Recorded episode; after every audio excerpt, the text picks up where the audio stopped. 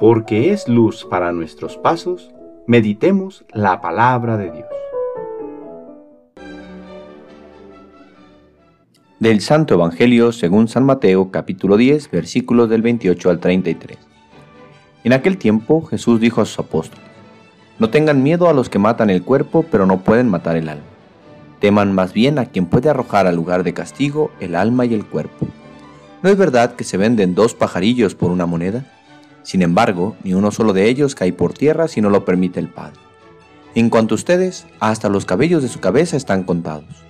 Por lo tanto, no tengan miedo, porque ustedes valen mucho más que todos los pájaros del mundo. A quien me reconozca delante de los hombres, yo también lo reconoceré ante mi Padre que está en los cielos. Pero al que me niegue delante de los hombres, yo también lo negaré ante mi Padre que está en los cielos. Palabra del Señor.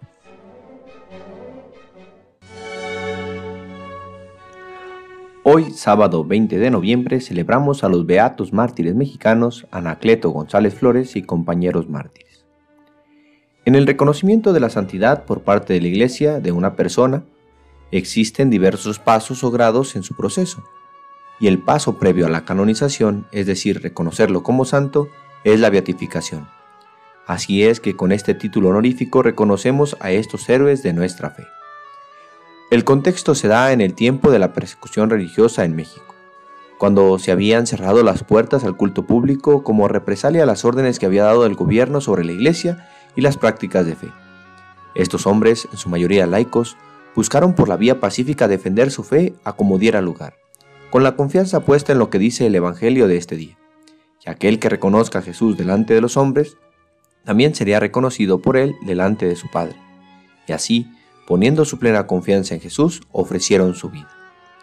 Varios de ellos fueron exseminaristas, algunos ya habían formado su familia, también había jóvenes, miembros de familias cristianas, algunos eran abogados, profesores, estudiantes, mecánicos, músicos, etc., que viendo atacada su libertad religiosa, buscaron hacer frente para defenderla.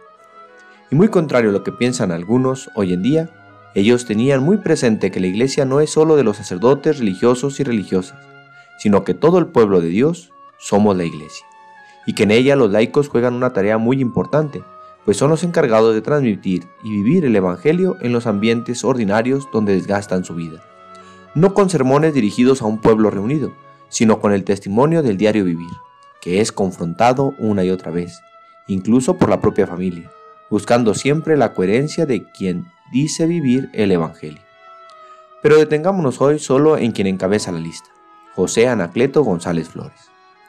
Nació en Tepatitlán, Jalisco, el 13 de julio de 1888, en un ambiente de extrema pobreza. En 1908 ingresó al Seminario Auxiliar de San Juan de los Lagos. Pronto alcanzó grandes adelantos en las ciencias y hasta pudo suplir con creces las ausencias del catedrático, ganándose el apodo de toda su vida, Maestro Cleto. Cuando comprendió que su vocación no era el sacerdocio ministerial, ingresó en la Escuela Libre de Leyes, notable pedagogo, orador, catequista y líder social cristiano. Se convirtió en paladín laico de los católicos de Guadalajara. Poseedor de vasta cultura, escribió algunos libros llenos de espíritu cristiano, así como centenares de artículos periodísticos. En octubre de 1922 contrajo matrimonio con María Concepción Guerrero, quien no asimiló el amor al apostolado de su marido. Con todo fue esposo modelo y padre responsable de sus dos hijos. Muy fiel a su prelado, el siervo de Dios Francisco Orozco y Jiménez propuso a los católicos la resistencia pacífica y civilizada a los ataques del Estado contra la Iglesia. Constituyó por este tiempo la obra cumbre de su vida, la Unión Popular, que llegó a contar con decenas de miles de afiliados. Al finalizar el año 1926, después de haber agotado todos los recursos legales y cívicos habidos, y ante la inminente organización de la resistencia activa de los católicos, apoyó con su prestigio, su verbo y su vida los proyectos de la Liga Nacional Defensora de la Libertad Religiosa. Alimentado con la oración y la comunión diaria, fortaleció su espíritu para dar su voto con sangre por la libertad de la Iglesia Católica. La madrugada del 1 de abril de 1927 fue aprendido en el domicilio particular de la familia Vargas González. Se le trasladó al cuartel Colorado, donde se le aplicaron tormentos muy crueles.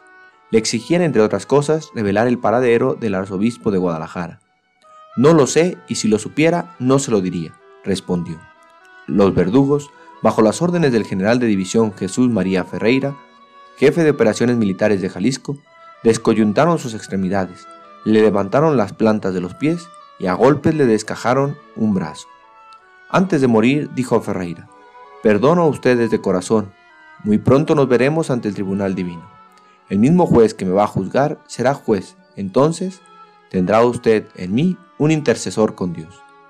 El militar ordenó que lo traspasaran con el filo de una bayoneta calada. Su muerte hundió en luto a los tapatíos. Que el ejemplo valiente de estos beatos mártires nos lleve a defender también nuestra fe con el testimonio de nuestro diario vivir. El Señor esté con ustedes. La bendición de Dios Todopoderoso, Padre, Hijo y Espíritu Santo, descienda sobre ustedes y les acompañe siempre. Que tengan buen día.